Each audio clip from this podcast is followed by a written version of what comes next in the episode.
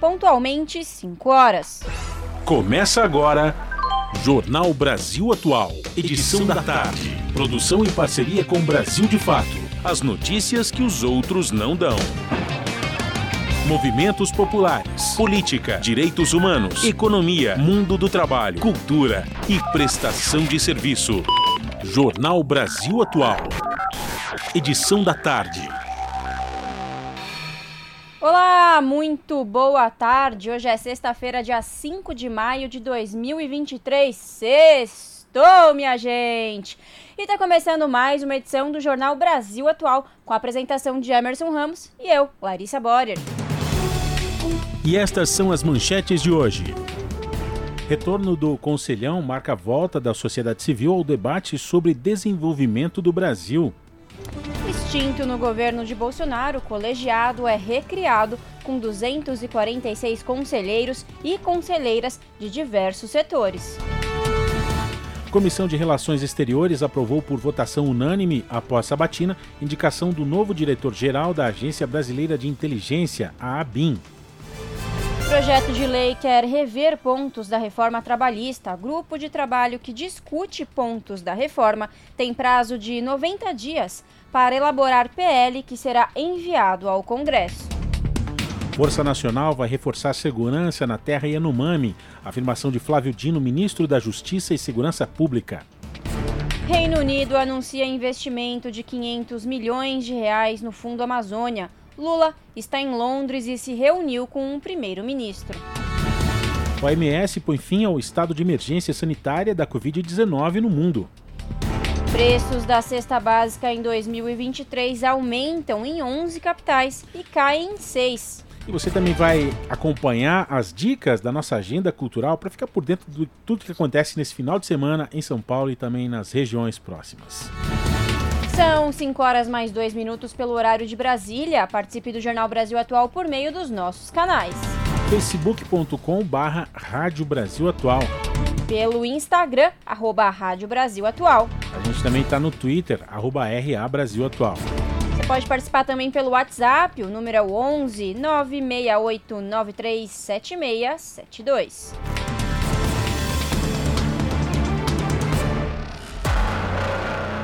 Você está ouvindo? Jornal Brasil Atual, edição da tarde. Uma parceria com Brasil de Fato. Na Rádio Brasil Atual. Tempo e temperatura.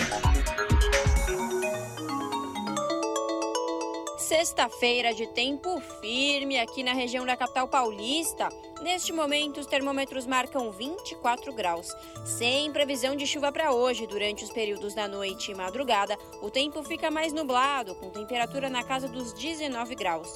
No ABC Paulista, sexta-feira também é de tempo parcialmente nublado, agora 22 graus. Sem chance de chuva para hoje. Na madrugada, o tempo fica totalmente nublado e a temperatura fica na casa dos 18 graus. Sexta-feira em Mogi das Cruzes também é de tempo parcialmente nublado, agora 22 graus. Igualmente nas outras regiões não tem previsão de chuva em Mogi. A madrugada será de tempo nublado com temperatura na casa dos 18 graus.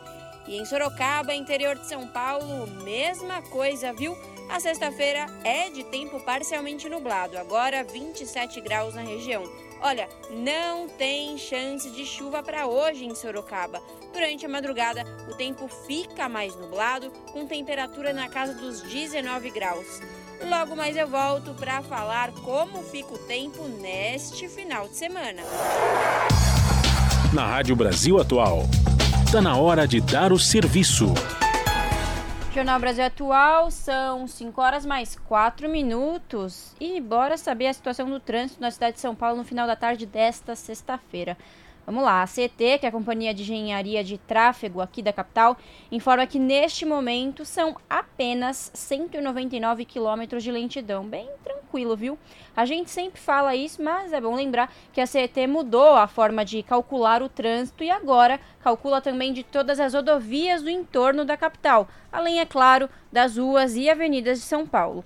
As regiões que apresentam maiores índices de lentidão são a leste, com 47 quilômetros de lentidão, e a sul, com 64 quilômetros de lentidão. Lembrando aos motoristas que hoje, por conta do rodízio municipal, não podem circular no centro expandido veículos com placas finais 9 e 0. O trânsito aqui na Avenida Paulista também está tranquilinho, viu? Tanto sentido Consolação como sentido Paraíso. E Emerson, qual que é a situação dos veículos por trilhos aqui na capital paulista? Vamos adiantar que tá tudo com sinal verde, operação normal, tanto no portal da CPTM, né, as, as informações aqui da Companhia Paulista de Trens Metropolitanos, as, as linhas seguem em operação normal nos trens, né? E também como no, no metrô sinal verde para todo mundo poder se programar, voltar para casa ou então também sair, né, para poder curtir o fim de semana que começa já no sextou aqui. E vamos lembrar, a gente já vai trazer aqui com mais detalhes daqui a pouquinho as, as ações que vão acontecer amanhã sábado, dia 6, né? Ali na Estação da Luz. A CPTM vai trazer um show musical que é intitulado Da Quebrada. Sábado, amanhã, dia 6. Esse show vai ter uma parceria ali com o Museu da Língua Portuguesa, no Saguão da Luz. Vai ter a apresentação de um pocket show. A gente vai trazer os detalhes daqui a pouquinho aqui na nossa agenda cultural. Para quem passar ali pela Estação da Luz, né, que atende as linhas 7 Rubi, 10 Turquesa, 11 Coral da CPTM, pode se programar que realmente vai ter coisas imperdíveis esse musical aí, a gente vai trazer detalhes repetindo aqui, né? Daqui a pouquinho na nossa agenda. É isso aí, Emerson. E vamos saber também a situação da Ecovias, né? Das rodovias. Segundo a Ecovias, que é a concessionária que administra aí o sistema Anchieta e Imigrantes, informa que hoje tá tudo tranquilo, sinal verde, como a Emerson disse. A rodovia Imigrantes, tanto sentido litoral quanto sentido capital, tudo tranquilo. Mesma coisa na rodovia Anchieta, tanto sentido São Paulo como sentido litoral, tudo uma maravilha, trânsito fluindo. Um final de tarde de sexta-feira tranquilinho. Bom, quem vai pegar a estrada neste final de semana, boa viagem. Rádio Brasil Atual 98.9 FM.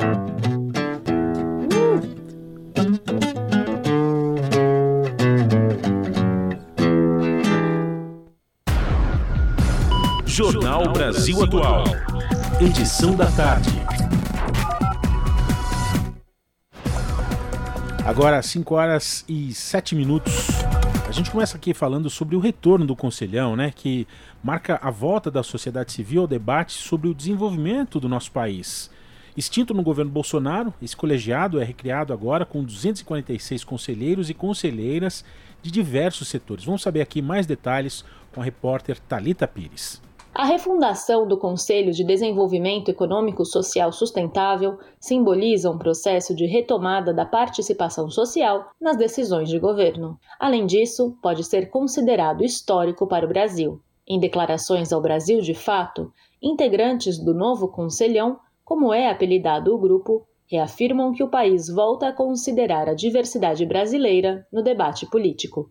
Na prática, segundo eles, isso significa escutar a sociedade na elaboração de políticas públicas. Nalu Faria, da Marcha Mundial das Mulheres, é uma das integrantes do Conselhão. Ela entende que a inclusão da sustentabilidade nas pautas do coletivo, por exemplo, sinaliza a intenção do governo de busca por reconstruir uma democracia mais ampla. Ainda segundo Nalu, a disposição do poder público é um ponto de partida importante para o diálogo. E é importante também que um espaço como esse, mesmo que ele seja tão heterogêneo, permite um diálogo e tem um ponto de partida para esse diálogo, né?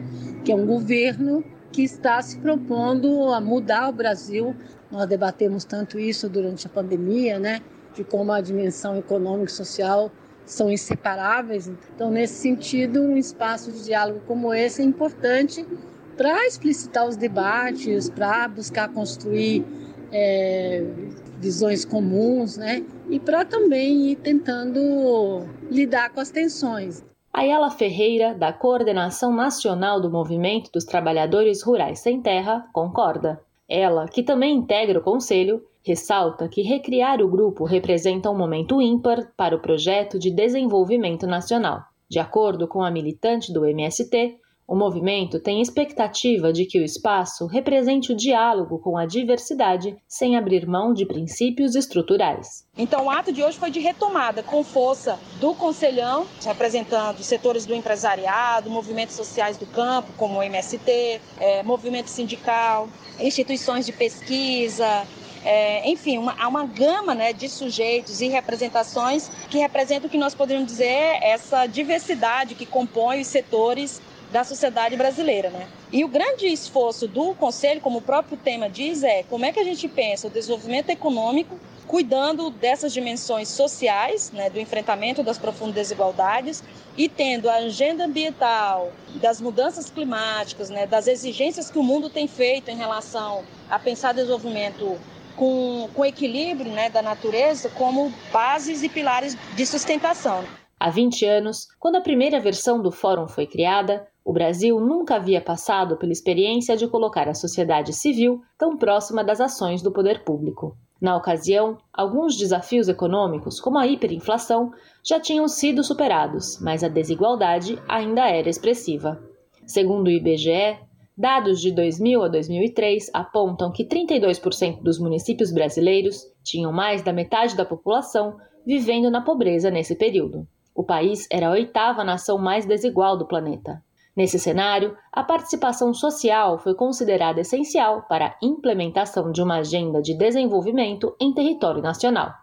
Ela representou um dos elementos da equação que tirou o Brasil do mapa da fome e diminuiu a extrema pobreza em 75% até 2014, de acordo com dados da ONU. De certa forma, a realidade que recebe o novo conselhão se assemelha à de 20 anos atrás. Após os desmontes promovidos desde o golpe contra a ex-presidenta Dilma, potencializados na gestão Bolsonaro, mais de 33 milhões de pessoas passaram a viver em insegurança alimentar. Além disso, quase 30% da população tem renda domiciliar per capita inferior a 497 reais por mês, como mostra um estudo da Fundação Getúlio Vargas. Raimundo Bonfim, coordenador geral da Central de Movimentos Populares, destaca o papel da sociedade civil na reconstrução do país. Para ele, que também faz parte do Conselhão, esse papel tem importância ainda maior após um período conservador em que os espaços de consulta à população foram extintos é, sobretudo após um governo de viés autoritário, um governo que é, levou o país ao mapa da fome. Então, isso é muito importante, a retomada desse espaço de diálogo, de debate com a sociedade. São representações que têm diferentes visões da política, da economia, com relação à questão social e ambiental, mas é nesse debate de divergentes é, que a gente pode construir pacto no sentido de elaborar, formular políticas públicas para o desenvolvimento econômico, para a geração de emprego, para o combate à fome, à inclusão social. O Conselhão tem mais de 240 integrantes entre eles a representantes de movimentos populares, do empresariado, de organizações de defesa dos direitos humanos, do meio ambiente e também do mercado. O grupo é presidido por Lula e conta com o vice-presidente Geraldo Alckmin e o ministro Alexandre Padilha de Relações Institucionais como representantes do governo federal. De São Paulo, da Rádio Brasil de Fato, com reportagem de Nara Lacerda, locução Talita Pires. E a agenda econômica é destaque na primeira reunião do Conselhão. Os integrantes discutiram com ministros do governo temas como a nova regra fiscal, a reforma tributária e a necessidade de crescimento do país. A reportagem é de Gésio Passos. Criada há 20 anos, mas com as atividades interrompidas no governo anterior, o Conselho de Desenvolvimento Econômico, Social e Sustentável, o Conselhão, voltou à ativa nesta quinta-feira para debater assuntos de interesse da população e propor políticas públicas para o governo federal. Ele é formado pelo presidente Lula, pelo vice-presidente Geraldo Alckmin, pelo ministro das Relações Institucionais Alexandre Padilha e por outros 246 integrantes da sociedade. A agenda econômica foi destaque na primeira reunião do grupo. Os integrantes discutiram com ministros do governo temas como a nova regra fiscal, a reforma tributária e a necessidade de crescimento do país. O ministro da Fazenda, Fernando Haddad, afirmou que o governo enfrenta muitos obstáculos para a retomada das políticas sociais e desenvolvimento econômico. Haddad disse que está preocupado com a manutenção dos altos juros pelo Banco Central. Eu fiquei bastante preocupado com a decisão de ontem do, do, do nosso Copom de manter pela terceira vez a maior taxa de juros do mundo numa economia que tem hoje uma das mais baixas taxas de inflação, sobretudo projetada no tempo. Mas ainda assim, nós vamos perseverar em tentar harmonizar a política fiscal e monetária, vamos perseverar no diálogo com, com, o Banco Central, vamos perseverar no diálogo com a sociedade, porque nós entendemos que esse é um tema muito importante. O vice-presidente da República e ministro do Desenvolvimento, Indústria e Comércio, Geraldo Alckmin, fez uma defesa da reforma tributária para alavancar os investimentos a complexidade, o emaranhado tributário, além da carga tributária incompatível com o nível de desenvolvimento que nós temos e somos, a reforma tributária vem exatamente ao encontro dessa proposta. Procurar simplificar né, cinco impostos sobre consumo num só, num IVA, como o mundo inteiro tem. O empresário Abílio Diniz defendeu a mobilização da sociedade pela reforma tributária. Quem sucateou indústria foi o nosso sistema tributário. Tomara que eu esteja enganado. Mas se não fizer agora, não faz mais. Então aí, eu acho que cabe a todos nós. O que, que, o que, que nós estamos fazendo aqui? Nós estamos aqui não só para aplaudir, mas estamos aqui para lutar. Vamos lutar por isso. Nós precisamos sim uma reforma tributária. Vamos dar força àqueles que estão na linha de frente para que ela realmente aconteça. Sérgio Nobre, presidente da CUT, reforçou a necessidade de uma política industrial para o desenvolvimento do país.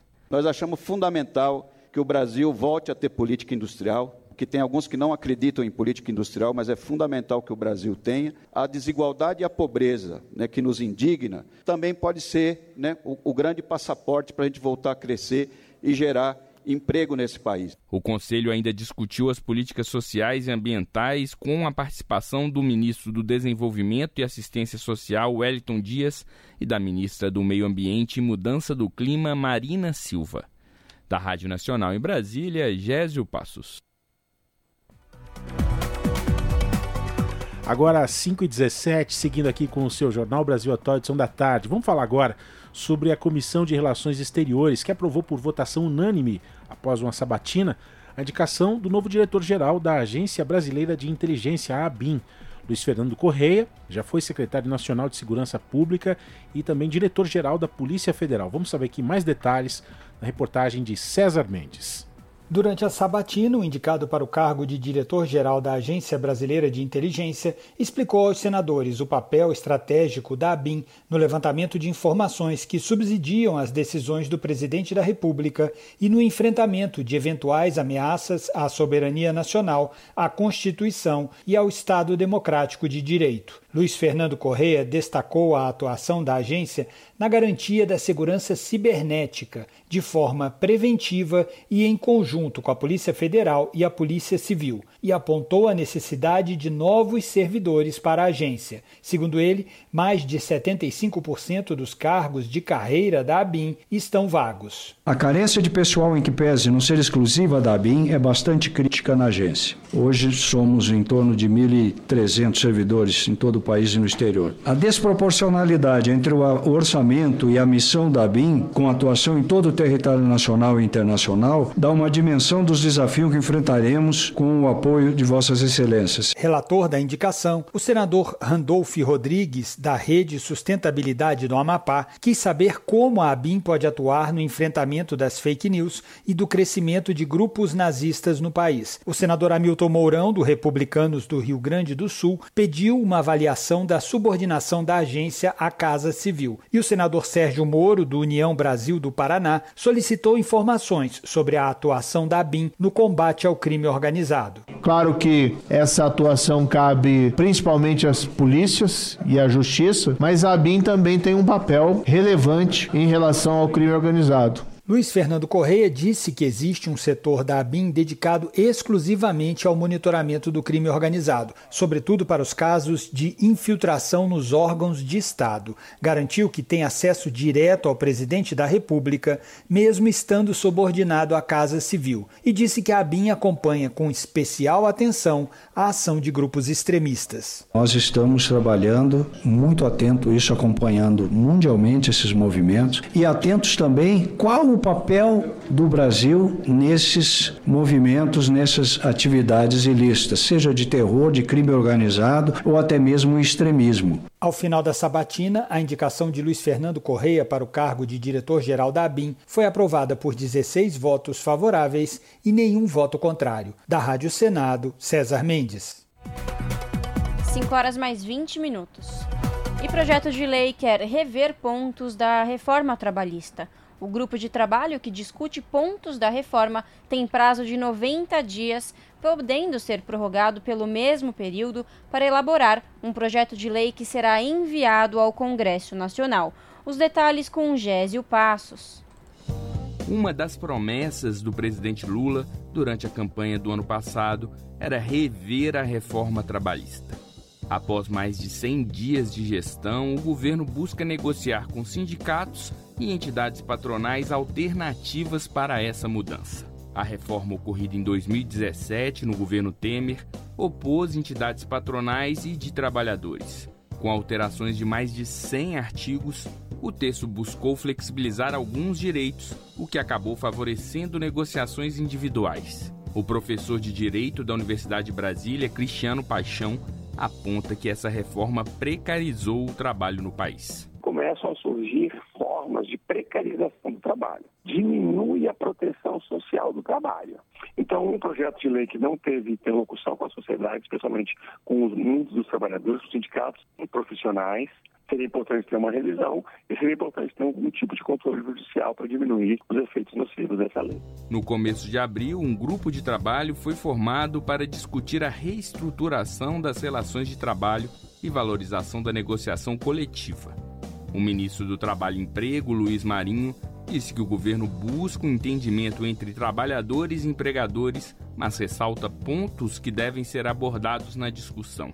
Mas é evidente que empregadores e trabalhadores precisam construir um entendimento em relação ao papel dos sindicatos. Nós enxergamos a necessidade dos sindicatos ser altamente representativos, a qualidade dos contratos de, de empregadores com trabalhadores, com seus eventuais prestadores de serviço da mesma forma. Uma má qualidade de contrato leva ao trabalho precário, podendo chegar à condição de trabalho escravo, que é o que está acontecendo no Brasil. Então, eu creio que são questões importantes para a mesa visitar. O presidente da Força Sindical, Miguel Torres, que participa do grupo, considera que hoje não há condições políticas para um revogaço, mas é possível mudanças pontuais para garantir direitos aos trabalhadores. A reforma, ela prejudicou e muitos trabalhadores o que nós propomos nesse primeiro momento são alguns pontos, né? dentre deles uma nova redação da terceirização, ou a, a volta das homologações com assistência do sindicato, a questão do fim da contratação no trabalho intermitente, a volta da ultratividade, quando você não tem acordo com a eleição coletiva, você perde aqueles benefícios que você tinha conquistado durante décadas, né? Já Roberto Lopes, advogado da Confederação Nacional do Comércio de Bens, Serviços e Turismo, defende que ocorram novas mudanças e uma maior flexibilização para a negociação entre patrões e empregados e não uma revisão da reforma algumas regras da, da CLT elas mereciam haver uma ampliação de negociação por parte do trabalhador e do empregado. Porque o trabalhador hoje ele, ele conhece seus direitos, os sindicatos estão aí para auxiliá-los, então a gente acha que seria interessante a gente ampliar esse conceito, permitindo que os trabalhadores, junto com os empregadores, estejam em harmonia no sentido de dar essa desburocratização e essa autonomia maior, diminuindo a, a intervenção do Estado nas relações do trabalho. O grupo de trabalho que discute pontos da reforma trabalhista tem prazo de 90 dias, podendo ser prorrogado pelo mesmo período para elaborar um projeto de lei que o governo deve enviar ao Congresso Nacional. Com sonoplastia de Jailton Sodré e produção de Salete Sobreira, da Rádio Nacional em Brasília, Gésio Passos. Agora, 5h24, seguindo aqui no Jornal Brasil Atual, edição da tarde, vamos falar agora sobre as mudanças no ensino médio. E o ensino médio tem que aumentar as horas de aprendizado e tornar o currículo mais flexível. Esses foram alguns dos temas, esse foi um dos temas né, apresentado na subcomissão do Senado para discutir o ensino médio no Brasil. A gente vai conferir aqui mais detalhes na reportagem de Floriano Filho. A subcomissão temporária do Senado que avalia o ensino médio no Brasil promoveu uma audiência pública com representantes do governo. Uma lei de 2017 criou o chamado Novo Ensino Médio, que ampliou o tempo mínimo do estudante na escola de 800 horas para mil horas anuais. Também tornou a grade curricular mais flexível, aumentando as opções dos estudantes. O secretário de Articulação Intersetorial do Ministério da Educação, Maurício Holanda Maia, defendeu algumas mudanças na lei, mas pediu cautela, tendo em vista a sensibilidade da questão. Vamos com calma, vamos estudar, vamos ouvir todos os segmentos dos atores concernidos nessa questão, para que a gente não se precipite, não se faz uma revogação de lei de forma tranquila e rápida e, digamos assim, sem consequências. O diretor de Políticas e Diretrizes da Educação Básica do Ministério, Alexandro do Nascimento Santos, afirmou que a nova lei tem princípios importantes, mas também fez algumas ressalvas. Nós temos um ensino médio com um currículo muito arrojado, muito exigente, mas com uma carga horária que não responde a essa exigência curricular como ela deveria responder um sistema de avaliação que dê conta de pensar essas três finalidades do ensino médio. E como o secretário Maurício disse aqui, isso tudo aconteceu, né, essas reformas aconteceram num contexto de muitas desigualdades e num contexto em que a coordenação federativa sente falta de um sistema nacional de educação. A presidente da subcomissão, senadora Tereza Leitão, do PT de Pernambuco, concordou com a abordagem mais cautelosa. Para ela, os casos de sucesso devem ser usados como parâmetro. Vocês querem revogar? Para botar o que no lugar? Eu acho que esse resgate histórico que você fez né, nos demonstra que a gente pode se valer de experiências exitosas para aperfeiçoá-las e pode se valer de experiências desastrosas para fugir delas. O debate foi o primeiro realizado conforme o plano de trabalho da subcomissão. Estão previstas outras sete audiências até o mês de julho. Da Rádio Senado, Floriano Filho. As notícias que os outros não dão. Jornal Brasil Atual. Edição da tarde. Uma parceria com Brasil de Fato. Câmara Distrital houve empresário acusado de financiar acampamento do QG. Adalto Lúcio de Mesquita foi ouvido nesta quinta-feira na CPI dos atos antidemocráticos da Câmara Legislativa do Distrito Federal. Os detalhes com Gabriel Brum. Empresário acusado de financiar o acampamento antidemocrático no QG do Exército diz que não participava da ação, mas que apenas ia ao local. Adalto Lúcio de Mesquita foi ouvido nesta quinta-feira na CPI dos atos antidemocráticos da Câmara Legislativa do Distrito Federal. Ele ainda admitiu que esteve na esplanada no dia 8 de janeiro, mas afirmou que não invadiu os prédios das sedes dos três poderes. O empresário é dono de uma rede atacadista de Brasília e é apontado pela Polícia Civil como um dos financiadores e participantes dos atos antidemocráticos. De acordo com a investigação, Adalto Lúcio teria financiado barracas e alimentação de acampados e ajudado com o aluguel de um trio elétrico. Segundo ele, isso não aconteceu. Disse que fez apenas três doações quando esteve no acampamento, duas de cem reais e uma de mil. No caso do trio elétrico, o empresário disse que só pechinchou um preço mais barato. E ele negou que defendesse a reversão das eleições. De três a quatro vezes que eu fui, nunca, nunca imaginei, nem pela minha cabeça imaginou ir para a esplanada, com todo respeito, o QG. Eu, talvez aqui tenha alguns deputados que participaram, que foram lá. Eu não participei, eu fui. O empresário disse que a movimentação no acampamento era organizada pelo Exército. Ali estava sendo cuidado pelo Exército, controlado pelo Exército, protegido pelo Exército. A prova disso, senhor presidente, é que no dia 7 à noite, todos nós sabemos disso, no dia 7 à noite. O senhor estava lá no dia 7 à noite? Eu não estava lá, graças a Deus. No dia 7 à noite, é, a PMDF foi lá para prender as pessoas e não, porque o Exército não permitiu. Antes do depoimento começar, os deputados distritais aprovaram a convocação do coronel Klepter Rosa Gonçalves, comandante-geral da Polícia Militar de Brasília. Da Rádio Nacional em Brasília, Gabriel Brum. Agora, 5h29, vamos falar agora sobre o caso Marielle Franco, diretor da Polícia Federal, vai apurar a informação sobre o assassinato da vereadora. Um dos presos na Operação Venire, que investiga as fraudes no cartão de vacinação de Bolsonaro e também da filha dele, Laura, disse que saberia quem mandou matar Marielle. Vamos saber mais aqui na reportagem de Sheila Noleto.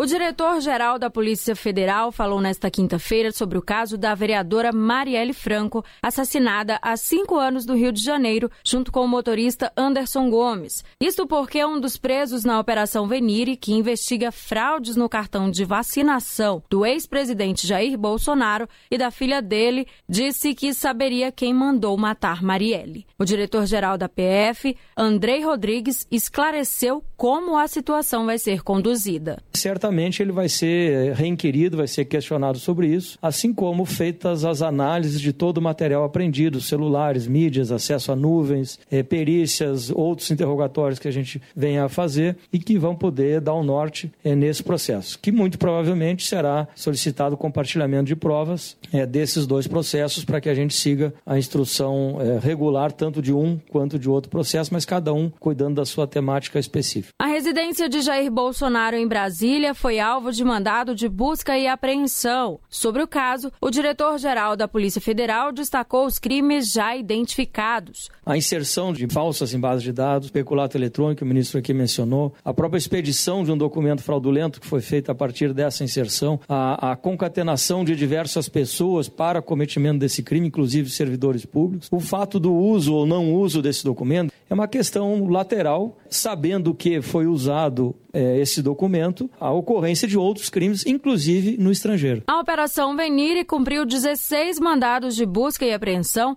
e seis de prisão preventiva em Brasília e no Rio de Janeiro. Com reportagem de Oussama El Gauri, da Rádio Nacional em Brasília, Sheila Noleto.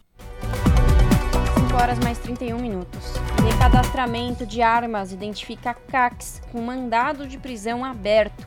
Quase 90% dos armamentos restritos foram recadastrados, mas 6 mil deles ainda estão pendentes. Mais detalhes na, reporta na reportagem de Osama El Gauri. Pelo menos 47 pessoas foram presas na Operação Day After da Polícia Federal. São colecionadores, atiradores e caçadores, os chamados CACs.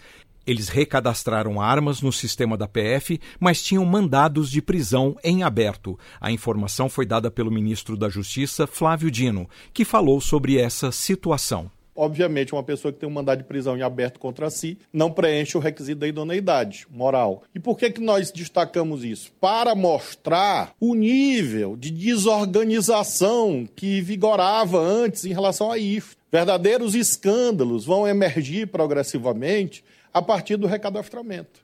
O recadastramento terminou na quarta-feira, com as armas de uso permitido superando a previsão do governo em 12 mil unidades. E quase 90% dos armamentos restritos foram recadastrados, mas 6 mil deles ainda estão pendentes. Essas pessoas estão em flagrante. Por quê? Porque elas possuem uma arma de uso restrito que está em desacordo com as normas legais e regulamentares. E por isso mesmo essas pessoas podem e devem ter essas armas apreendidas e serem presas em flagrante.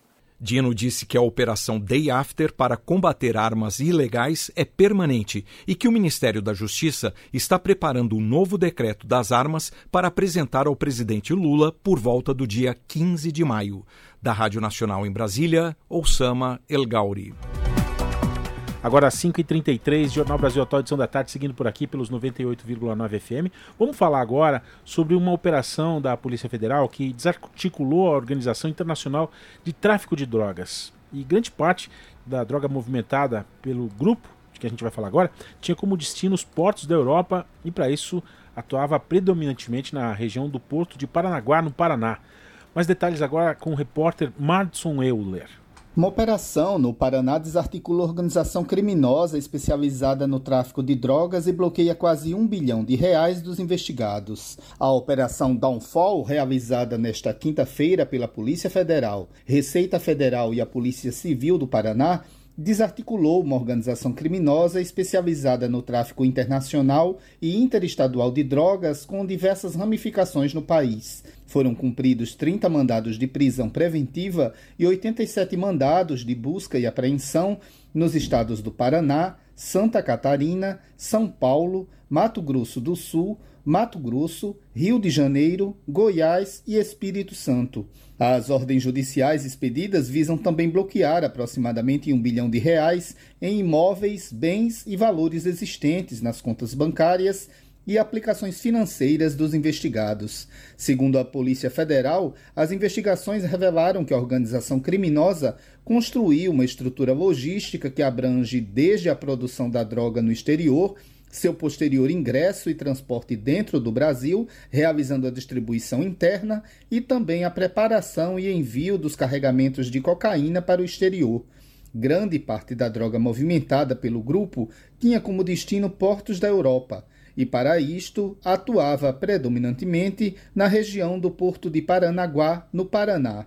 A Polícia Civil paranaense, que também contribuiu com as investigações, informou que os principais métodos utilizados pelo grupo consistiam em esconder a droga em cargas lícitas, em refrigeradores de contêineres e utilizando mergulhadores para colocar a droga em compartimentos submersos dos navios. De acordo com a Polícia Federal, diversas apreensões de carregamentos de cocaína aconteceram nos últimos anos e estão vinculadas ao grupo investigado e resultaram em etapas anteriores à operação de hoje em prisões em flagrante e na apreensão de quase 5,2 toneladas de cocaína. Além do esquema de narcotráfico, alguns integrantes têm envolvimento com outras práticas criminosas, como homicídios, lavagem de dinheiro e o tráfico de armas de fogo, munições e acessórios. Se condenados, os suspeitos responderão por crimes como organização criminosa, tráfico internacional de drogas e associação para fins de tráfico. As penas podem chegar a 50 anos de reclusão. As penas por lavagem de dinheiro podem chegar a 10 anos de reclusão por ação perpetrada. Da Rádio Nacional em São Luís, Madison Euler. Supremo Tribunal Federal e Ministério Público Federal vão acompanhar o uso de câmeras nas fardas de policiais. Implantação dos equipamentos vai acontecer também em viaturas no Rio de Janeiro. Os detalhes com Tatiana Alves. A implantação de câmeras nas fardas e viaturas do Batalhão de Operações Policiais Especiais no Rio de Janeiro vai ser acompanhada de forma permanente pelo Supremo Tribunal Federal e pelo Ministério Público Federal. A decisão foi divulgada após audiência nesta quinta-feira com o governo do Rio de Janeiro para tratar do cumprimento da decisão da Corte sobre a instalação dos equipamentos. Em dezembro do ano passado, o ministro do STF, Edson Fachin, determinou que o governo do Rio apresentasse um cronograma para a instalação dos aparelhos. A medida foi tomada após a decisão da Corte que obrigou a corporação a utilizar as câmeras nos uniformes para combater a falta de investigação da morte de cidadãos durante confrontos entre policiais e criminosos nas comunidades do estado. Mas o PSB, partido que entrou com a ação, informou durante a reunião que a determinação do Supremo não está sendo cumprida e que há atraso na implantação do cronograma de implantação nas unidades policiais que registram maior letalidade. Já o procurador estadual informou que os batalhões com maior incidência de letalidade já possuem câmeras corporais e apresentou o cronograma de compra dos equipamentos pelo governo local. Em agosto de 2020, por causa da pandemia, o STF restringiu a realização de operações policiais no Rio. Pela decisão, as operações poderiam ser deflagradas somente em casos excepcionais. A medida foi tomada após a morte da menina Agatha Vitória Sales Félix, de 8 anos, no Complexo do Alemão, em setembro de 2019. Da Rádio Nacional no Rio de Janeiro, Tatiana Alves. Você está ouvindo? Jornal Brasil Atual, edição da tarde. Uma parceria com Brasil de Fato. Agora, 5h39, vamos falar sobre o imposto de renda 2023. Você já preparou, já entregou a sua declaração? Faltam poucos dias, hein? E a Receita contabiliza 350 milhões de reais em despesas falsas do imposto de renda. Operação Pentágono da Polícia Federal identificou 35 mil contribuintes fraudadores. Vamos saber aqui mais detalhes com o Samuel Gauri. 350 milhões de reais em despesas falsas declaradas ao Leão entre 2018 e 2022. A informação foi revelada nesta quinta-feira na Operação Pentágono, que contou com a Polícia Federal e a Receita Federal. O objetivo da ação foi combater fraudes na declaração do imposto de renda de pessoas físicas. As investigações mostraram que 35 mil contribuintes informaram despesas falsas de saúde com 470 profissionais liberais. A intenção era reduzir o imposto de renda devido. A Receita descobriu a fraude cruzando dados patrimoniais, financeiros e outros fiscais, já que as declarações dos envolvidos eram combinadas. Ou seja, o que o contribuinte dizia pagar ao cardiologista, por exemplo, era exatamente o que o médico declarava ter recebido também no próprio imposto de renda. Os fraudadores podem regularizar a situação fazendo a retificação das declarações, mas isso até a intimação da Receita Federal. Depois estarão sujeitos ao pagamento de imposto acrescido de multa e juros, além de eventuais sanções penais e administrativas. A Receita esclarece que tem um prazo de cinco anos para fazer as análises nas declarações do imposto de renda. Da Rádio Nacional em Brasília, Oussama El Gauri. 5 horas mais 40 minutos. De março para abril, o custo médio da cesta básica subiu em 14 das 17 capitais pesquisadas pelo DIEESE, segundo o levantamento divulgado nesta sexta-feira. Já na comparação com abril de 2022, os preços caíram em 9 e aumentaram em 8 cidades. Nos primeiros quatro meses do ano, alta em 11 e queda em 6 capitais. No mês passado, as principais altas foram registradas em Porto Alegre, 5,02%, Florianópolis, 3,65%, Goiânia, 3,53%, Brasília, 3,43% e Fortaleza, 3,38%. Houve redução em Natal, Salvador e Belém. O maior custo da cesta foi o de São Paulo, custando R$ 794,68, e o menor em Aracaju, custando R$ 553,89. No norte e nordeste, a composição é diferente. Na comparação com abril do ano passado, as quedas variaram de 0,8% Recife a 6,12% em Curitiba. As altas de 0,44% em Aracaju a 8,27% em Belém. Em São Paulo, a cesta varia 0,43% no ano e menos 1,16% em 12 meses. Assim, com base na cesta mais cara, o Diese calculou em R$ 6.676,11 o salário mínimo necessário para as despesas básicas de uma família de quatro integrantes. Isso equivale a 5,13 vezes o mínimo que até o mês passado era de R$ 1.302. A proporção aumentou em relação a março e caiu ante abril de 2022. Também em abril, o tempo médio necessário para adquirir os produtos da cesta básica foi de 114 horas e 59 minutos, mais do que em março e menos do que um ano atrás. O trabalhador remunerado pelo salário mínimo comprometeu 56,51% de seu rendimento líquido com os produtos, novamente, mais do que no mês anterior agora às 5h43 e a gente segue por aqui, Larissa, falando sobre os gastos e as despesas de brasileiros e brasileiras, dessa vez aqui na conta de luz. A ANEEL mantém a bandeira verde e as taxas não vão ser adicionadas nas contas de maio.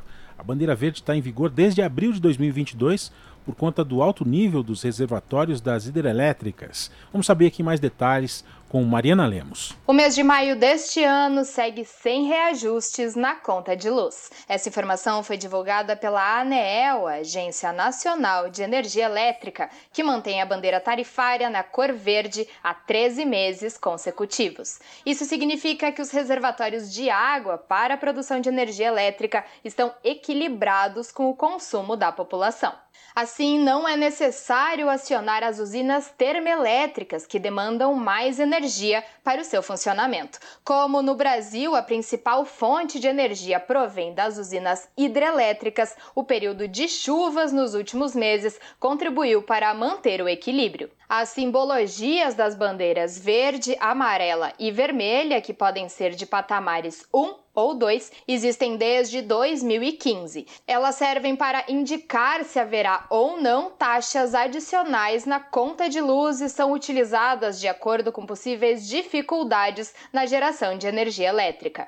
A ANEL informa ao final de cada mês a cor da bandeira que estará em vigor no mês seguinte. A bandeira verde é a de menor dificuldade de produção, não tendo taxas adicionais na conta de energia. Já as vermelhas representam alta dificuldade na produção de energia e, consequentemente, aumentam o valor da conta de luz. De acordo com a ANEEL, que realiza mensalmente o monitoramento, é bastante provável que grande parte do ano de 2023 se mantenha na bandeira verde. Segundo dados divulgados pelo Operador Nacional do Sistema Elétrico, os reservatórios das usinas hidrelétricas do país estão cheios. Assim, a previsão é que a oferta de energia elétrica com bandeira verde se mantenha inclusive durante o período de secas. De São Paulo, da Rádio Brasil de fato, Mariana Lemos. 5 horas mais 45 minutos. E aposentados do INSS vão receber o 13º em maio e junho. O governo antecipou o pagamento para 30 milhões de beneficiários. Os detalhes com o repórter Lucas Por Deus Leon. O governo antecipou para maio e junho o pagamento do 13º dos aposentados e pensionistas do INSS. Ao todo, 30 milhões de pessoas serão beneficiadas. O decreto foi assinado pelo presidente Luiz Inácio Lula da Silva nesta quinta-feira. Normalmente, o 13º dos beneficiários do INSS é pago no segundo semestre do ano, ali entre agosto e novembro, à exceção do governo Bolsonaro, que antecipou o benefício no período da pandemia o governo justificou a antecipação deste ano como uma forma de injetar recursos nos mercados locais. Calcula-se que mais de 62 bilhões e meio de reais devem estimular a economia entre maio e junho com a antecipação do 13º recebem um benefício os segurados e dependentes da Previdência Social que durante este ano tenham recebido aposentadoria, auxílio por incapacidade temporária, auxílio acidente, pensão por morte ou auxílio reclusão. São Paulo, o maior estado do país, deve receber mais de 17 bilhões e meio de reais com a antecipação do 13º. A Bahia, maior estado nordestino, deve receber mais de 3 bilhões e meio de reais. Da Rádio Nacional em Brasília, Lucas Por Deus Leon. As notícias que os outros não dão. Jornal Brasil Atual. Edição da tarde. Uma parceria com Brasil de Fato. Agora 5h47. A realização de procedimentos médicos sem consentimento do paciente pode virar crime. Essa é uma proposta de Jorge Cajuru, o senador. Essa proposta está em análise na Comissão de Assuntos Sociais. Vamos saber aqui mais Detalhes com o repórter César Mendes. A proposta do senador Jorge Cajuru, do PSB de Goiás, altera o artigo 282 do Código Penal para determinar que a realização de procedimentos médicos ou dentários sem a autorização prévia do paciente seja considerado exercício ilegal da medicina ou da arte dentária. Jorge Cajuru disse que a motivação para apresentar a proposta veio de notícias divulgadas pela imprensa a respeito de procedimentos estéticos realizados em artistas de renome sem o consentimento prévio. O projeto surgiu a partir das notícias sobre a realização de cirurgias estéticas sem o devido consentimento de pacientes, envolvendo gente famosa como Xuxa Meneghel e Luísa Mel. O Código de Ética Médico já estabelece a obrigatoriedade de o médico obter consentimento do paciente ou representante legal sobre os procedimentos. Com o meu projeto, fica explicitado em lei esse limite ético para o exercício da medicina e da odontologia. De acordo com o autor da proposta, embora a conduta seja proibida pelo Código de Ética Médica, a análise da jurisprudência revela que a exigência de prova da continuidade e da habitualidade da conduta prevalece para que ela seja considerada crime. Na opinião de Jorge Cajuru, a aprovação do projeto vai retirar qualquer dúvida que possa existir sobre o caráter criminal da conduta. Ele acrescenta um parágrafo ao artigo 282 do Código Penal para punir com prisão de seis meses a dois anos o médico ou dentista que deixar de obter o consentimento do paciente ou de seu representante legal após esclarecê-lo sobre o procedimento a ser realizado. A mesma pena se aplica quando o profissional realizar procedimento médico ou dentário não consentido pelo paciente, salvo em caso de risco iminente de morte. A matéria está em análise na Comissão de Assuntos Sociais. Da Rádio Senado, César Mendes. E governo federal lança campanha para conter casos de arboviroses. Casos de dengue aumentaram 30% este ano. A reportagem é de Renato Ribeiro. Com o aumento de casos de dengue, chikungunya e zika, o governo lançou nesta quinta-feira uma campanha para combater essas doenças. Em 2023, os casos de dengue cresceram 30% em comparação ao ano passado em todo o país. As ocorrências passaram de 690 mil em 2022 para 899 mil este ano. Até o final de abril, já foram registradas 333 mortes contra 555 no ano passado. Os estados com maior incidência são Espírito Santo, Mato Grosso do Sul, Minas Gerais, Acre e Rondônia. Também houve aumento no Paraná e em Santa Catarina.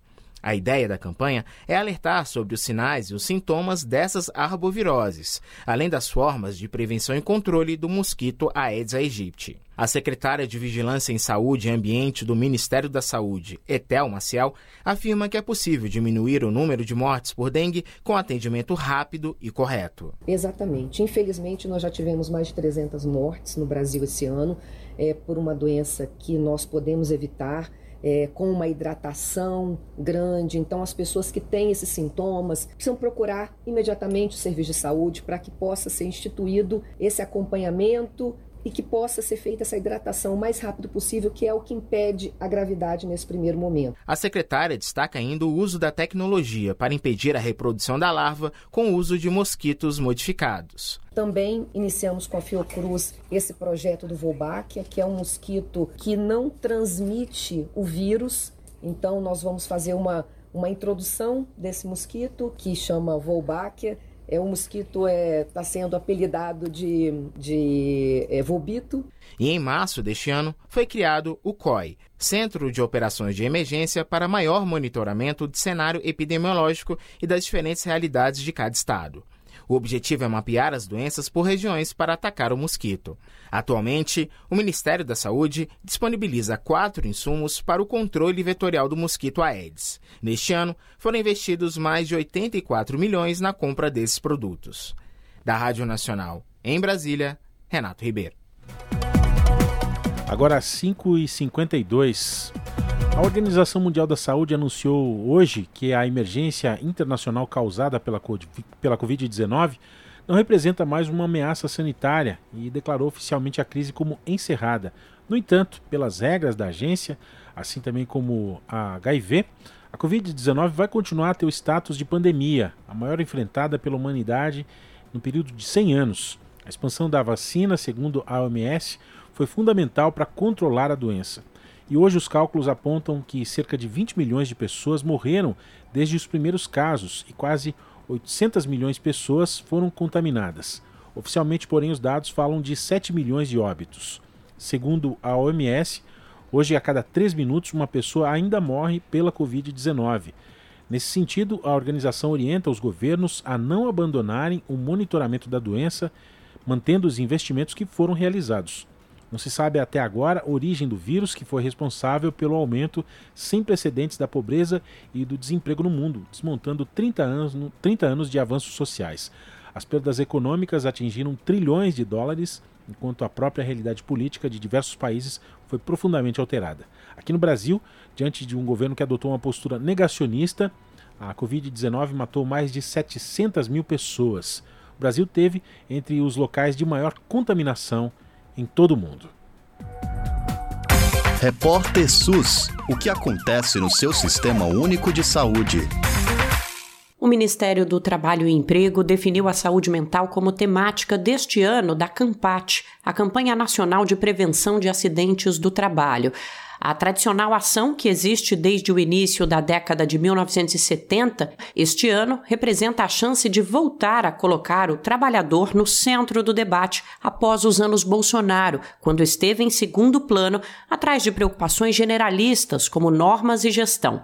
Na última semana de abril, a Abrasco, Associação Brasileira de Saúde Coletiva, divulgou uma nota pública em que defende que a refundação das estruturas da área de saúde do trabalhador deve estar focada na saúde do trabalhador como direito humano e não apenas na identificação de mortalidade. Nos quatro anos do governo de Jair Bolsonaro, a Campate pouco discutiu diretamente sobre a saúde de trabalhadores e trabalhadoras. Os impactos da pandemia pandemia da Covid-19, das mudanças na legislação trabalhista e da uberização do trabalho ficaram fora do debate. O médico Heleno Correia Filho, professor da Universidade de Brasília e coordenador do Grupo Temático de Saúde do Trabalhador da associação, afirma que o tema deixou de ser tratado em sua completude nos últimos anos. A saúde do trabalhador, que é definida como a saúde nos ambientes de trabalho subordinada ao controle social do trabalhador organizado, que trabalhador organizado, se ele não está presente, não existe saúde do trabalhador. E se ele não dá palpite não controla, também não existe saúde do trabalhador. Esse problema foi acrescentado a um outro, que é um problema moderno, vamos dizer assim, fruto do período autoritário que nós acabamos de tentar encerrar, o governo anterior, em que a saúde do trabalhador deixou de existir porque só se falava em ambiente. Ele dá exemplos de desastres que causam repercussões na vida de trabalhadores e trabalhadoras e não são comumente tratados a partir desse ponto de vista. Todos os desastres ambientais, tipo inundação porque uma barragem vazou, a mina que foi soterrada, a, o garimpeiro que matou indígena, o garimpeiro que morreu no garimpo porque era trabalho precário, estava servindo a um patrão rico que não vai lá morrer afogado embaixo da draga no fundo do rio. Todas essas questões são consideradas questões ambientais e na hora que precisa de alguém para fazer alguma remediação ou prevenir alguma coisa, lembram do pessoal da saúde do trabalhador. Ainda segundo o professor, é justamente essa desconexão que explica o uso do termo refundação na carta pública divulgada pela Abrasco. A saúde do trabalhador precisa refundar porque ela tem que estar na origem e no cerne da atuação da saúde ambiental. A refundação da saúde do trabalhador é um, uma reconcretização da aliança entre saúde ambiental e saúde do trabalhador, para que não atuando dissociadas, estejam ambas enfraquecidas, porque não existe ambiente sem trabalho. Não se constrói, não se preserva o ambiente se o trabalho está destruindo o ambiente. E não existe saúde do trabalhador se não levar em conta que as questões ambientais ampliadas dependem de como é feito o trabalho e de como o trabalho defende a saúde e a vida.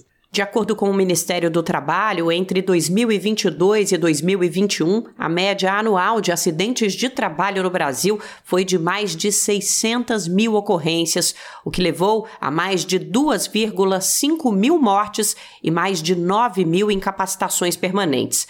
A proposta da Abrasco para lidar com o problema inclui a participação dos trabalhadores como essencial para o andamento do processo para aliar a defesa da saúde e da vida no trabalho com a construção de canais que interconectem o planejamento econômico, a exploração das riquezas naturais e a prestação de serviços com a manutenção da vida.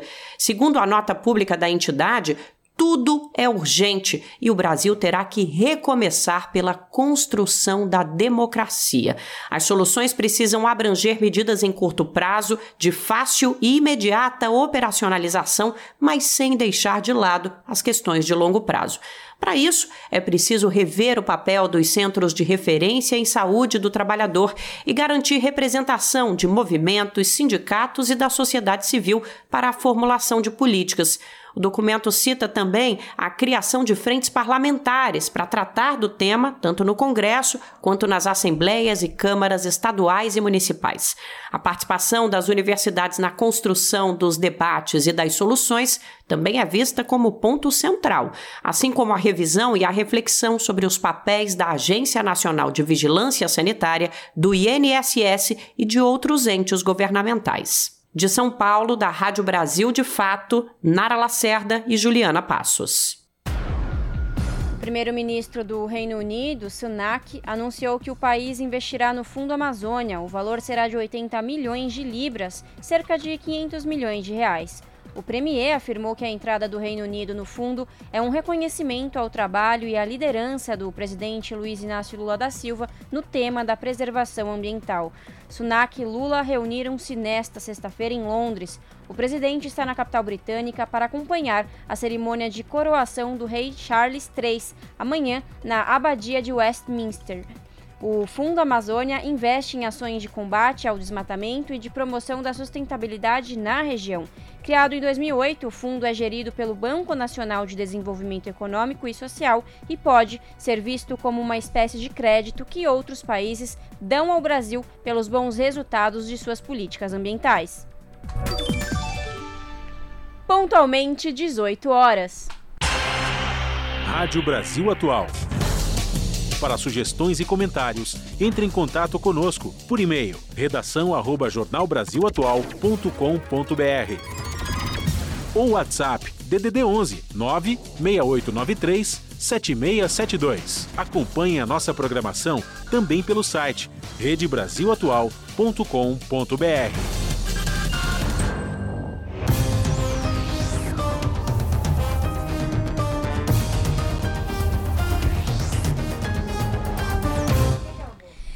chegou o momento de fazer conexão com a redação do seu jornal para a gente ficar sabendo quais são os destaques do dia. O seu jornal começa pontualmente às 19 horas na TVT, canal digital 44.1, e você também pode acompanhar pelo canal do YouTube, youtube.com.br No comando dela, a apresentadora Ana Flávia Quitério. Boa noite, Ana Flávia! Quais são os destaques desta sexta?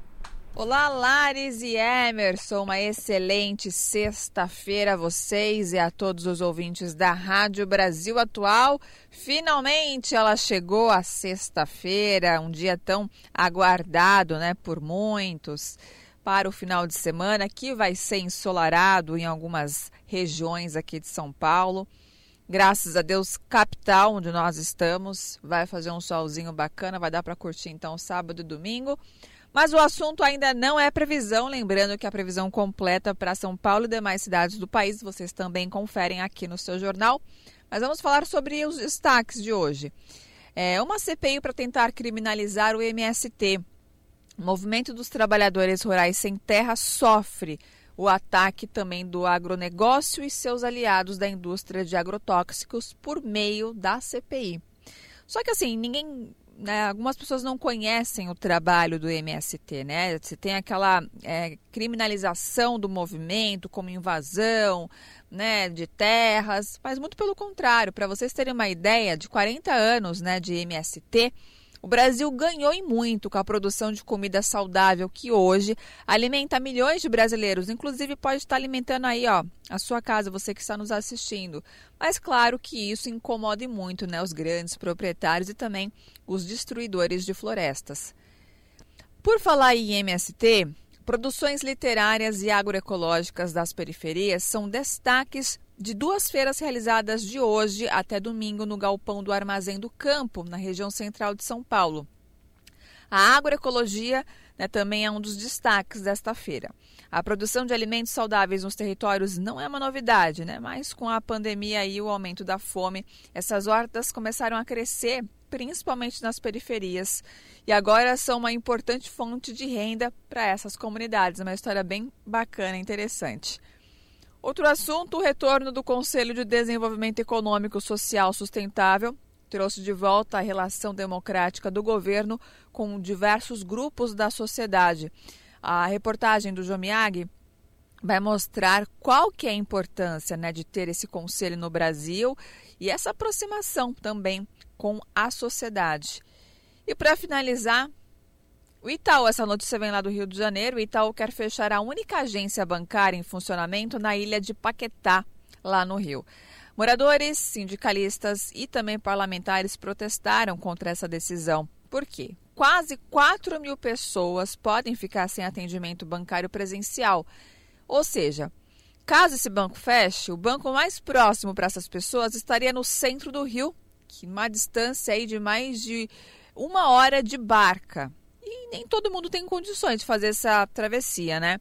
Idosos, principalmente, pessoas com deficiência, fazem parte desse grupo de né, pessoas que não estariam viáveis para fazer esse tipo de viagem. E também serão os mais prejudicados. Bom, além dessas reportagens, as outras completas vocês conferem pontualmente às sete da noite comigo no seu jornal, para depois todos nós falarmos. Sextou, hein? Bom programa, Lares e Emerson. Beijo grande para vocês, para todo mundo que está nos assistindo agora. E eu espero vocês então pontualmente às sete da noite. Até lá. Jornal Brasil Atual, edição da tarde. Uma parceria com Brasil de Fato. E agora a gente traz para você as dicas da nossa agenda cultural para a cidade de São Paulo e também o seu entorno. Dicas que trazem para você atrações de graça ou quase. O Museu da Língua Portuguesa celebra a potência da música brasileira e também do nosso idioma no Dia Internacional da Língua Portuguesa em 2023. A data é comemorada hoje, 5 de maio, uma série de atividades entre hoje e amanhã, dia 6, em diversos espaços do museu. O tema principal do evento é a língua e canção, que permeia boa parte da programação da instituição da Secretaria da Cultura e Economia Criativa do Governo do Estado de São Paulo nesse ano. Todas as ações, assim como a entrada ao museu, vão ser gratuitas hoje e também amanhã. A amostra tem curadoria do historiador e músico Cacá Machado. O Dia Internacional da Língua Portuguesa 2023 vai abordar a variedade da língua portuguesa e do cancioneiro do nosso país, que se manifesta por meio de diferentes gêneros musicais. Se tem uma gente, um povo que se revela por meio da música, esse é o brasileiro, e o Dia da Língua do Museu da Língua Portuguesa vai se organizar em dois eixos temáticos poéticos: Cio da Terra, sonoridades da língua e da canção, e Máquina de Ritmo, a misturada geral sob o signo do swing.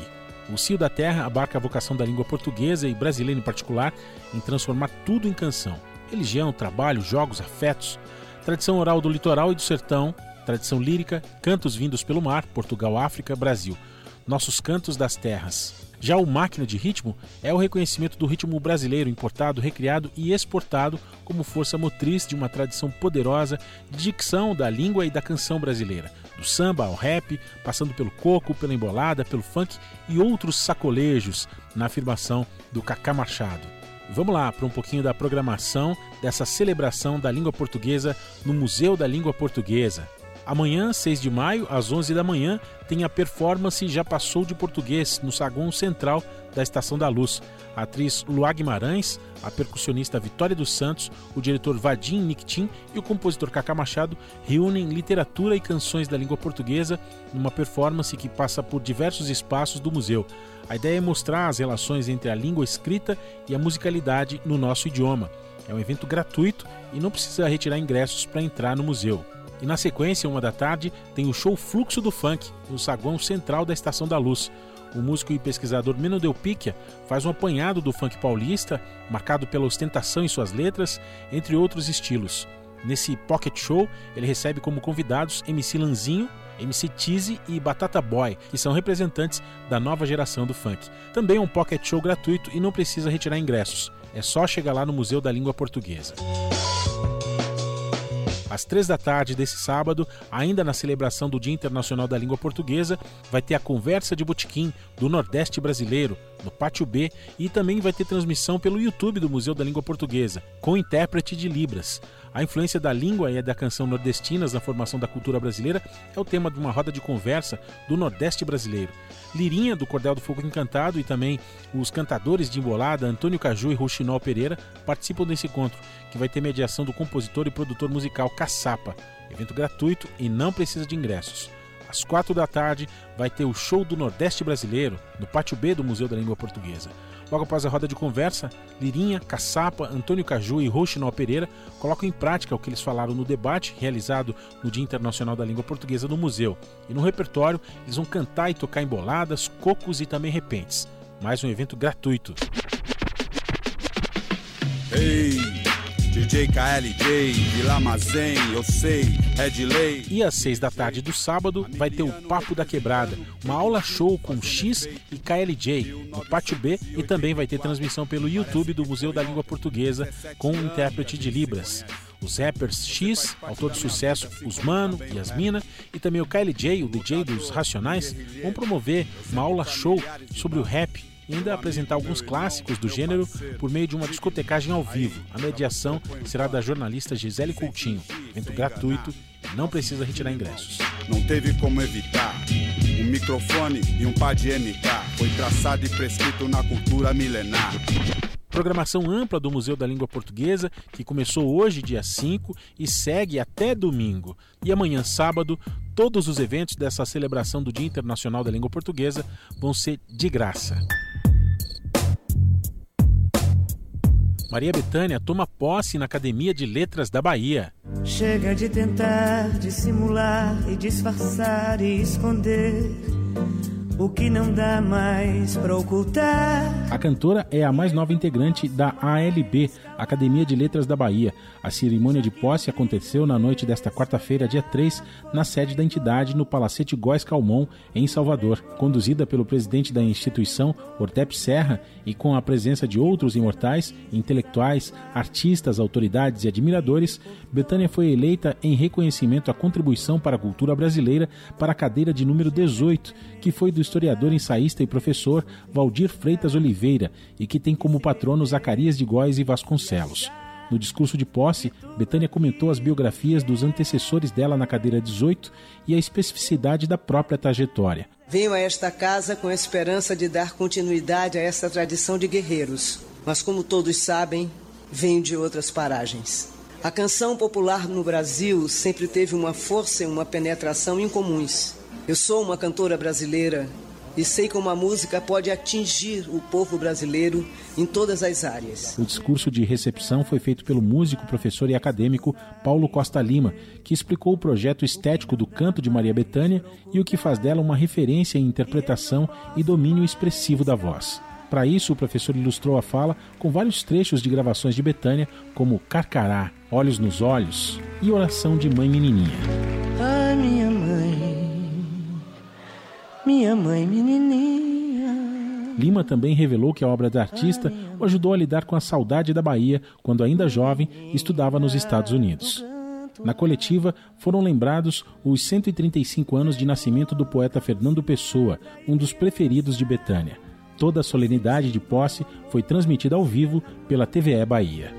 Não dá mais para segurar, explode coração.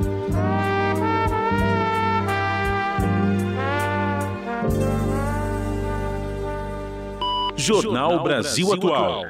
Edição da tarde. 18 horas mais 12 minutos. E Maranhão abre a temporada de festas juninas neste fim de semana. É o Maranhão de Reencontros que conta com shows e atrações culturais. Os detalhes com Tatiana Alves. A maior festa do mundo é o nosso São João. No Maranhão, alegria maior não há. É quadrilha, é bomba, meu boi, tambor de crioula e caturiá. Esta é a segunda edição do Maranhão de Reencontros, que abre oficialmente as prévias juninas no estado. Durante os quatro domingos do mês de maio, sempre a partir das 5 da tarde, a concha acústica, localizada na Lagoa da Jansen, em São Luís, vai receber várias atrações culturais, shows, grupos juninos e folclóricos maranhenses sempre com entrada gratuita. Neste primeiro domingo, 7 de maio, se apresentarão o Bumba Boi Meu Tamarineiro, o Bumba Boi de Santa Fé, o cantor Mano Borges, o tradicional Cacuriá de Dona Teté e a Companhia Barrica, que por meio de seus brincantes celebra a tradição dos folguedos e das festas populares do Maranhão desde 1985. Eu vou mais o meu mano, em paralelo ao Maranhão de Reencontros, a Casa do Tambor de Crioula, localizada no centro histórico da capital maranhense, recebe neste sábado, a partir das duas da tarde, centenas de tocadores, coreiras, coreiros e mestres para celebrar os 50 anos do Tambor de Crioula de Mestre Felipe, um dos mais tradicionais representantes da manifestação cultural no estado. O tambor de crioula é reconhecido como patrimônio imaterial da cultura brasileira desde 2007 pelo IFAM. Já o Bumba Meu Boi do Maranhão recebeu o título de Patrimônio Cultural da Humanidade pela Unesco em 2019. O governo do estado estima mais de 300 grupos de Bumba Meu Boi espalhados pelo Maranhão e nas últimas semanas já vem realizando os ensaios itinerantes por várias cidades. O Maranhão é um estado de festa, dando viva São João.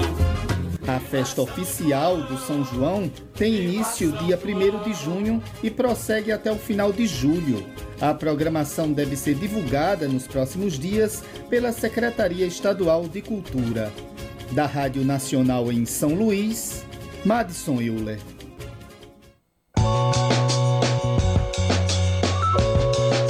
E a gente segue aqui na sua agenda cultural dessa sexta-feira. Vamos falar agora sobre a exposição Arte da Animação Stop Motion no Cine Sesc. Em cartaz, essa exposição fala sobre animação stop motion e é inspirada pelo filme Bob Cuspe Nós Não Gostamos de Gente, que conta com a história do personagem de quadrinhos e também do criador dele, o cartunista Angeli. A instalação é educativa e lúdica e mostra ao público o processo da filmagem em stop motion. Além disso, a exposição apresenta cenários, vídeos e também réplicas de uma oficina de construção de bonecos e de um set de filmagem. A exposição está lá no Cine Sesc, na Rua Augusta, 2075, no bairro Cerqueira César, e fica em cartaz até 30 de julho, de terça a domingo, das 2h30 da tarde até 8h30 da noite. Um evento gratuito para você gente também fala aqui sobre o Museu das Favelas, que foi inaugurado recentemente. Museu que fica dentro de um lindo palacete histórico no centro de São Paulo. E no momento é possível visitar a exposição Favela Raiz, que traz instalações na parte interna e externa do museu e convida a gente a entender a formação da identidade dos moradores das favelas. O Museu das Favelas fica no Palácio dos Campos Elíseos, na Rua Guaianazes, 1024, no bairro dos Campos Elíseos. De terça a domingo, de 9 da manhã até 5 da tarde entrada gratuita. Vamos falar aqui também de outro museu, o Museu do Ipiranga, que foi reaberto recentemente. Ficou fechado durante nove anos, né? Mas não se esqueça que é preciso reservar os seus ingressos no site do Museu Ipiranga. Por enquanto, os novos lotes ficam disponíveis toda sexta-feira a partir das 10 da manhã. Já a entrada no Jardim Francês, que fica em frente ao museu, é gratuita e não precisa marcar hora nem reservar ingressos. E se você ainda não conhece o museu ou não vai conseguir visitar tão cedo, também pode fazer o passeio online que está disponível no tour virtual pelo seu navegador. Ou então você pode também baixar o aplicativo do Museu Ipiranga. Museu do Ipiranga, que fica na Rua dos Patriotas, número 20, na Vila Monumento. E devido a uma parceria com o SESC, os ingressos para o Museu do Ipiranga ainda seguem gratuitos, mas eles pedem para quem puder doar um quilo de alimento não perecível.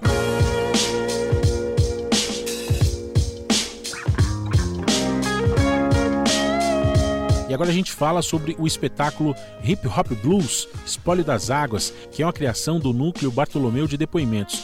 E abriu nova temporada gratuita em teatros municipais da cidade de São Paulo e segue em apresentação até 14 de maio. O espetáculo é resultado de um processo pós-pandêmico e, a partir de relatos coletados, foi construído com música ao vivo, performances, ações dramáticas e também coreografias. O coletivo Núcleo Bartolomeu de Depoimentos apresenta esse espetáculo, né, o Hip Hop Blues Espólio das Águas, que é um espetáculo incentivado pelo momento político do país e que ele atravessou também né, em épocas de pandemia. espetáculo que faz temporada gratuita e itinerante na cidade de São Paulo. O espetáculo traz uma faceta mais processual e também performática desse núcleo, que procura elaborar cenicamente os confrontos com a palavra, a forma, a representação, a linguagem, dentre tantas outras questões que desafiam a gente né, nesse tempo que também nos tocam a viver. Integram o elenco Cristiano Meirelles, Dani Nega, Eugênio Lima, Luá Gabanini, Nilceia Vicente e também Roberta Estrela Dalva. Vai ter exibição hoje, sexta-feira, amanhã, sábado e também no domingo, lá no Teatro Paulo Eiró, que fica na Avenida Dolfo Pinheiro, 765, em Santo Amaro, em São Paulo. A exibição da sexta-feira e do sábado às nove da noite e no domingo às sete da noite.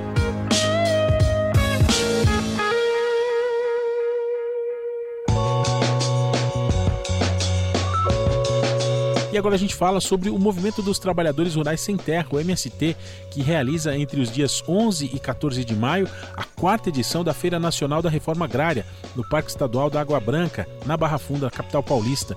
A feira, que foi suspensa por cinco anos, é o maior evento nacional de comercialização dos produtos da reforma agrária e reúne 1.200 feirantes de 23 estados, com oferta de alimentos saudáveis que vem de assentamentos e acampamentos do MST de todo o Brasil.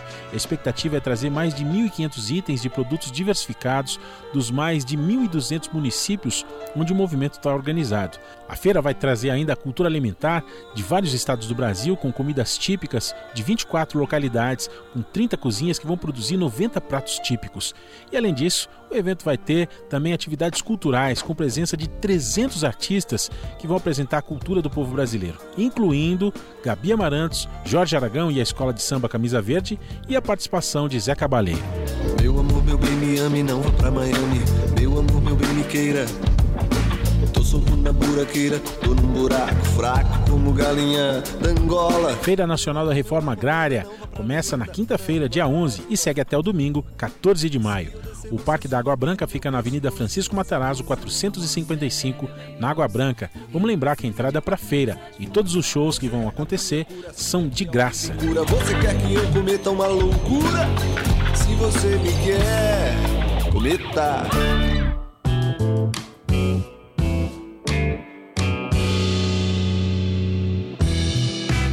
Agora a gente fala sobre a Nômade Orquestra, que se apresenta de graça no ABC. A banda está realizando uma temporada inédita de circulação com shows e oficinas gratuitas. Amanhã, sábado, o grupo se apresenta na UFABC, a Universidade Federal do ABC, e promove a oficina de improvisação livre com Luiz Eduardo Galvão.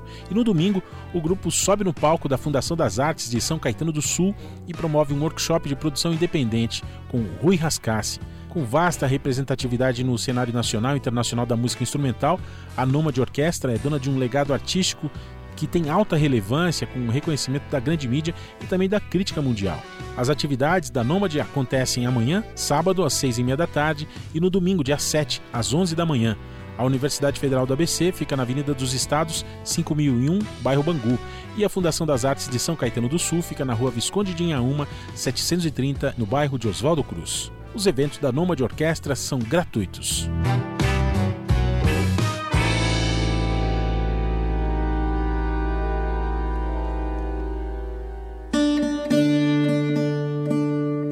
Agora a gente fala sobre o Festival Violas de Bem Querer, que vai reunir de hoje, dia 5, até o dia 14 de maio no Sesc Pompeia, alguns dos mais expressivos cantores e instrumentistas do país. Essa é a segunda edição, a primeira presencial. O Festival Violas de Bem Querer Música Caipira de Câmara vai reunir até 14 de maio no Sesc Pompeia nomes como Mônica Salmazo, Rodrigo Campos, Susana Sales, Lenine Santos, Webster Santos, Lívia Nestrovski, Luiz Coimbra, Neymar Dias, Tadeu Romano, Fred Ferreira, Benjamin Taubkin, Pereira da Viola, Henrique Band, Cabé Rodrigues, João Taubkin, Lulina Alencar e o grupo Pequeno Coração Caipira, além do cantor e intérprete Ayrton Montarroios por ser de lá, do sertão, lá do cerrado, lá do interior do mato, da do roçado. Eu quase não falo, eu quase não tenho amigos. Eu quase que não consigo ficar na cidade sem viver contrariado. Divididos em seis shows em dois finais de semana, os cantores e instrumentistas revisitam de modo surpreendente a atemporal música caipira. Essa vai ser a primeira edição presencial do festival, que estreou no YouTube durante a pandemia, com mais de 10 mil espectadores. Com realização em dois finais de semana, no Teatro do Sesc Pompeia, o festival reúne cantores e instrumentistas em seis shows, um por dia. Hoje, dia 5 de maio, às 9 da noite, tem o espetáculo Meu Primeiro Amor, homenagem à Cascatinha Inhana, com Lívia Nestrovski na voz, Luiz Coimbra, voz, violoncelo e violão, Neymar Dias, voz e viola caipira, além de Fred Ferreira na viola da gamba e bandola e Tadeu Romano no acordeon. O show de hoje é uma homenagem à dupla Cascatinhana, que é um dos maiores ícones da nossa música sertaneja. No repertório, canções como Meu Primeiro Amor, Flor do Cafezal, Serra da Boa Esperança, Casinha Pequena e Chua Chua ganham a roupagem sofisticada e camerística que se unem ao repertório individual de cada integrante do quarteto em versões que ressaltam os arranjos vocais característicos dos homenageados. E amanhã, dentro do Festival Violas de Bem Querer, do Sesc Pompeia, tem o espetáculo Sertão Interior, às nove da noite, com Ayrton Montarroios na voz e Rodrigo Campos no violão de sete cordas vai ser um mergulho profundo no rico universo da música brasileira. O Ayrton Montarroios, que é considerado um dos maiores cantores da sua geração, vai cantar acompanhado pelo violão do Rodrigo Campos, nesse show delicado e também sofisticado. É por isso que pedimos proteção a vós me ser, homem por nós escolhido para auxílio do poder. Festival Violas de Bem Querer, música caipira de câmara, de hoje, dia 5, até 14 de maio de 2023, no Teatro do Sesc Pompeia, que fica na Rua Clélia, número 93. Os ingressos custam 40 reais inteira, 20 reais meia e para quem tem a credencial do Sesc, 12 reais. Nunca mais nós pensamos em seca, vai dar tudo nesse chão. Como vê nossos destinos, mercê tem na vossa mão. 18 horas mais 25 minutos. E aspectos culturais e econômicos do funk são destacados pelo senador Humberto Costa. Ele aponta a necessidade de conhecer e respeitar a manifestação cultural que chegou ao Brasil na década de 1970. Humberto sugeriu audiência pública na Comissão de Direitos Humanos sobre o assunto. Confira os detalhes com a repórter Janaína Araújo. A Comissão de Direitos Humanos aprovou o requerimento para debater em audiência pública a importância do funk como manifestação cultural popular e digna do cuidado e proteção do poder público. Em data ainda a ser marcada, o evento é um pedido do senador Humberto Costa, do PT de Pernambuco, que defende que os artistas do funk sejam vistos como agentes da cultura popular, com direitos respeitados e assegurados. Ele ressaltou a legitimidade do funk. O funk é uma atividade cultural legítima, especialmente das regiões periféricas do nosso país. A produção cultural do funk é uma atividade econômica extremamente relevante também. É uma atividade que tem sido estigmatizada e que nós debatemos sobre ela, mostrarmos o que ela realmente representa, é uma maneira não só de nós preservarmos, de nós estimularmos que ela aconteça e, acima de tudo, que nós sejamos capazes de eliminar ou, no mínimo, reduzir o preconceito que uma parcela da sociedade tem contra toda atividade cultural das periferias. Em 2018, Humberto Costa chegou a apresentar relatório favorável a projeto de lei do deputado Chico Alencar do pessoal do Rio de Janeiro para reconhecer o funk como forma de manifestação cultural. O senador mencionou a expectativa de o tema voltar a ser analisado. Nós já temos aqui um projeto que transforma o funk em patrimônio imaterial. A ideia é que nós possamos retomá-lo aqui no Senado, se possível e se for necessário, a reapresentação e acredito que temos hoje sim clima para aprovar. Outro requerimento aprovado pela Comissão de Direitos Humanos prevê audiência pública para debater a situação da saúde no Ceará. Marcada a pedido do senador Eduardo Girão, do Novo Cearense, a reunião deve contar com a presença de dirigentes de órgãos da área de saúde do Estado e de deputados estaduais.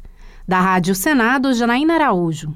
Se você gosta do nosso jornalismo independente e quer rever nossas entrevistas e reportagens, acesse o canal da Rádio Brasil Atual no YouTube. Nosso endereço é youtube.com/barra Rádio Brasil Atual. Ajude a nossa voz ser cada vez mais forte e ir cada vez mais longe. Inscreva-se em nossos canais, curta e compartilhe o conteúdo Rádio Brasil Atual e TVT. Rádio Brasil Atual e TVT. Compromisso com a notícia, compromisso com a democracia, compromisso com você na Rádio Brasil Atual. Tempo e temperatura. O final de semana na capital paulista será de temperatura mais alta, com sol entre nuvens e sem chance de chuva. Sábado, máxima de 28 graus e mínima de 18 graus. E domingo, máxima de 28 graus e mínima de 17 graus. Em Santo André, São Bernardo do Campo e São Caetano do Sul, mesma coisa. Final de semana de sol entre nuvens, temperatura mais alta e sem chuva. Sabadão, máxima de 26 graus e mínima de 17 graus. No domingo, máxima de 27 graus e mínima de 17 graus. Tempo de sol entre nuvens também no final de semana em Mogi das Cruzes. Os dois dias serão de tempo pouco nublado, temperatura mais alta e sem chuva. No sábado, máxima de 27 graus e mínima de 17 graus. E no domingo, máxima de 27 graus e mínima de 16 graus. Mesma coisa em Sorocaba, final de semana mais quente, com sol entre nuvens e sem chuva. Sábado, máxima de 30 graus e mínima de 18 graus. E domingo, máxima de 28 graus e mínima de 18 graus. E olha, para quem tá curioso para saber como fica o tempo na segunda-feira, pode ficar tranquilo que será de sol e temperatura alta sem chuva. Bom final de semana a todos! E foi, fica por aqui mais uma edição do Jornal Brasil Atual, que teve a produção da grande Terlânia Bruno, os trabalhos técnicos dele, Fábio Balbini, e a apresentação de Emerson Ramos e eu, Larissa Borer. Fique agora com um papo com Zé Trajano e depois, às 19 horas, tem seu jornal. Na segunda-feira estamos de volta. Tchau!